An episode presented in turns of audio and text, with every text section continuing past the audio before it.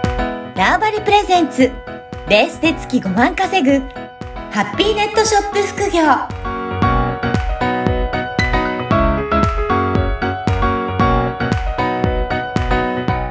こんにちは、声ラボの岡田です。こんにちは。可能性を広げるネットショップアドバイザーのおしろです。おじろさん、今回もよろしくお願いします。よろしくお願いします。あの、前回は海外サイトで、えーまあ、仕入れて売ってみるっていうお話はをいしていただいたんですが、やっぱり海外でね、前回もお話しいただきましたけど、やってみたら、仕入れたけど、なんかうまく売れなかったっていう商品、やっぱりあるんですね。あります、あります。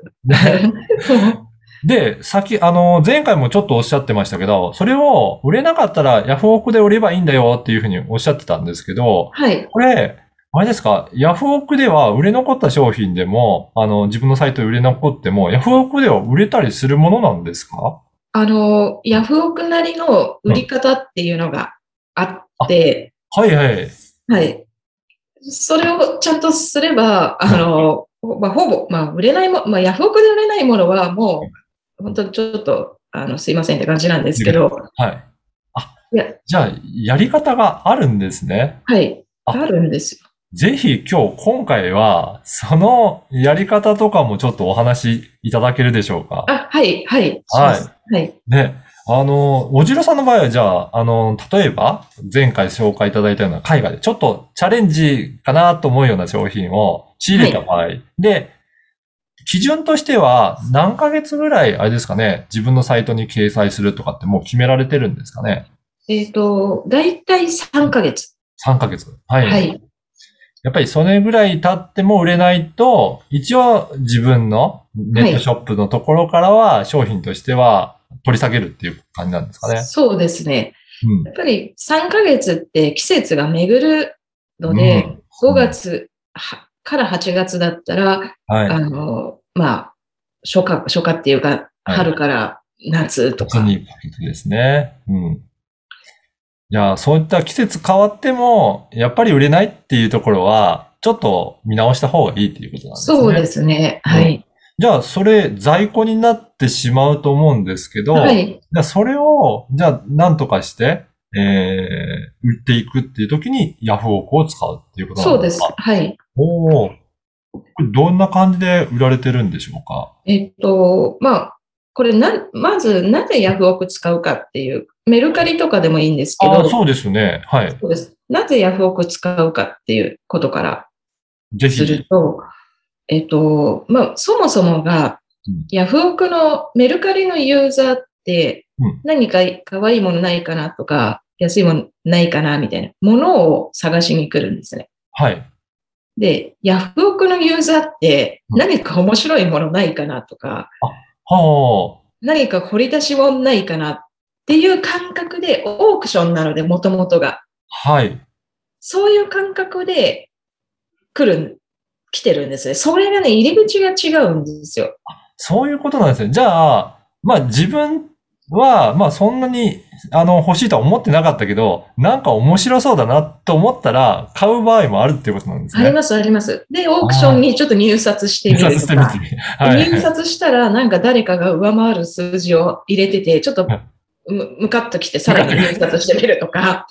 なるほど。そういった感情的なものもあって、そうです。なんかついつい、ついつい金額上げてみたっていうあこともあるんれですみたね。いうんな。そういった、そもそもね、なんか、入り口が、お客さんが、ユーザーの入り口が違うんですよ。なるほど。なので、普通にちょっとネットショップよりも安く商品をただ単に売りたいとかだけだったら、まあ、別にメルカリでうん1個とか2個とか売っても別に全然いいんですけど、うん。はい。ヤフオクの場合は、そういった入り口が違うので、はい。のと、あとその、自分の出品したものに対して広告打てるんですね。1日20円とか。あ、そうなんですね。はいええじゃあ、これ広告打つと、えー、リーチする人たちがふ、増えていくっていうことなんですかそうです、。そうです。おーなるほど。まあ、メルカリはそういった広告っていうのは打てなくって、まあ、時間帯だったりとか、まうんあ、あとメルカリなりの、なんか、ノウハウで、はいこう、まあ、お客さんに露出をすうるん。まあ、回数増やすとか、そういったことしかないけど、ヤフオクはね、割と、あの、仕掛け、こっちからいろいろ仕掛けができるんああ。ですよね。なるほど。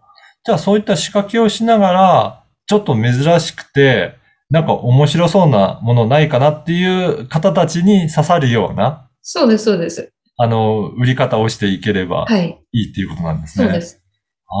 も、具体的にはですと、例えば、海、あの、で、ヤフオクの売り方として、まとめるかばらすかなんですよ。おおはい。これはなのどうでいうことですかまとめるっていうのは。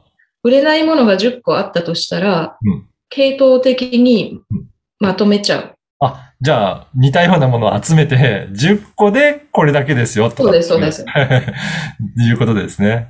うんはい。じゃあ、そうすると逆に、はい。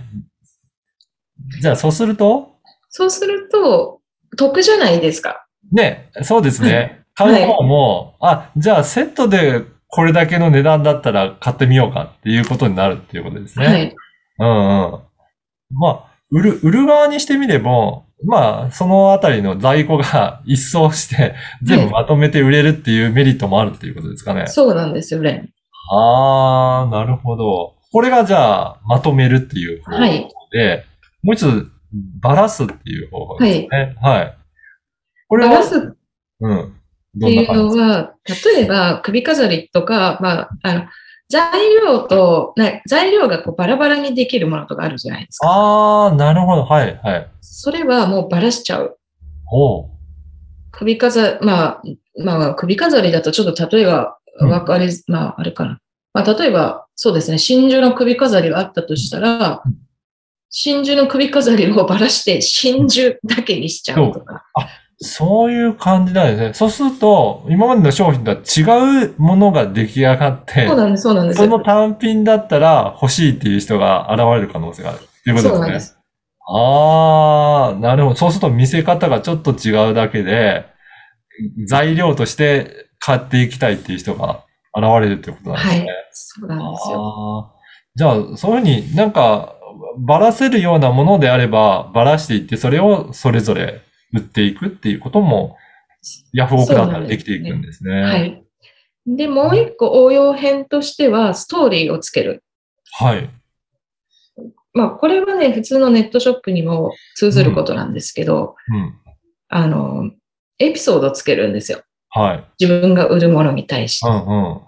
で間違いで買っちゃったでもいいし、と思あ、うしそそれもストーリーの一つっていうことなんですね。なんかこう、あの、ただ単に物を売るよりも、あ、間違えて買っちゃっただとか、うんうん理由が、やっぱ、ヤフオクユーザーは理由が欲しいですよね。なぜオークションに出したのか出。したのか。はい。そこの理由を、やっぱり、ただ単に、あるだけだ、じゃなくて、理由知りたいんですよ。なんでこのうんオークション出してんのか。だ間違えて買っちゃったで、まあ、売れないから出しましたっていうのは、ちょっと正直しすぎなので、 はいちょっとあの間違えて在庫がたくさんになっちゃったから、はい。あの、出しましたとか、はい。まああー、理由、まあ、嘘はダメですけど、うんうん。あの、ちょ、ちょっと、あの、脚色ぐらいをして、 理由を出す。ねだから、その方なりのストーリーがある方が、あの、購入者にとってみれば、興味を持ってもらって、そうあ、なんですよ。じゃあ、この商品だったら買ってみようかなっていうことにつながるんですね。う。そうです、そうです。うん。で、まあ、一個最近、まあ、私ね、あの、実はこのヤフオクに商品を、まあ、売りたいようなものをたくさん持ってる人のところに行って、おう一緒にヤフオクのストーリー考えながら売るっていうはい。ことを頼まれるとやってる。あ、そうなんですね。そういったこともされそる。ういったこと。まあなんだかんだヤフオクが一番好きなので、私。あ、そうなんですね。おじろさん自身も好きなんですね。もう、ヤフオク、どうでしょう、2000な、何年もヤフオク、なんかヤフオクとかが世の中できは始めたぐらいからずっとヤフオクやっているので、はい、はい。じゃあ、オークションの魅力っていうのもあるんですね。あって、やっぱりって、あの時からなんかまだ使ってくれてる人とかいるんですよ。自へえ。にすると、アカウント今までに5個ぐらい変えてるのに、うんどっからともな く探し同出じ人がして買ってくれるって人、未だにいて、ああ。かれこれもう十何年とかですよ。あすごいなと思って。ますあ、ごいですね。そうなんです。もう、で、まあそういったヤフオクを教えてくれっていう人には、うんまあ、教えを、まあ、教えに行ったりしてて、でそんな、こんな一つ最近のエピソードで、はい。あの、まあ、おじいちゃんの家から出てきた変な銅像があったんですよね。仏像、仏像じゃない、銅像が。銅像が、はい。で、おじいちゃんの家、まあ結構大きなお家で、おじいちゃん家にあって、で、まあ、私もそうだし、その人もそんな芸術性、芸術のその、わかんないので、はい価値っていうか、でただの銅像ですっていう出すのも、まああれだったので、まあ銅像はもちろん写真いっぱい撮ったんですけど、はいまあおじいちゃん家の家からこう出てきましたと。うんで、おじいちゃんはこう美術がすごい好きで、まあ、うんいろんなものを集めていたので、うんなまあ、集めていたんですけど、残念ながらちょっと私たちはそういった価値、うん。まあ、家もそんな広くないし価値がわかんないから、まあおじいちゃん、おじいちゃんはの、まあそういう銅像を大事に使っていただける方いたら、ぜひよろしくお願いしますっていうエピソードを、ああつけてー。はい。 なんかめちゃめちゃ高く売れてて、よくわからん銅像なのに十何万とか。そう なんですね。ね、あの、価値がわからない人にとってみれば、まあ、ね、お家にあったものでしかなかったものが、まあ欲しい人にとってみれば、それだけ価値があるっていうふうに見てもらえたってことです よそうね。なんですよ。であまあ、その銅像は本当価値があったのかどうかは正直、あの、未だにわかんないんですけうんど、まあ、見る人が見たら価値があったと思うし、まあ、そうやって美術好きの人が所有してきた銅像だから価値があるんだろうって思って買ってくれた人も、まあ、買った人かもしれないし、あ。はい。そこはわかんないんですけど、やっぱり理由が必要ですよね。そういうことですね。だからはいそういったおじいちゃんがそうやって大切にしてきたものだっていうようなストーリーがあることによって、買う人も、あ、だったらっていうことになるんですね。そうなんです、そうなんです。おーじゃあ、まあ、ぜひ、ヤフオクとか、まあ、ほこれはネットショップ全般かもしれないですけど、そういったストーリーをしっかりとお伝えして、えー販売していくっていうことが大切なんですね。はい。はーい。ね、いやーこういったところもぜひ参考にしながら、えーネットショップいろいろ楽しんでいただければと思います。おじらさん、今回もありがとうございましたあ。りがとうございました。この番組はバーチャルオフィス縄張りの提供でお送りいたしました。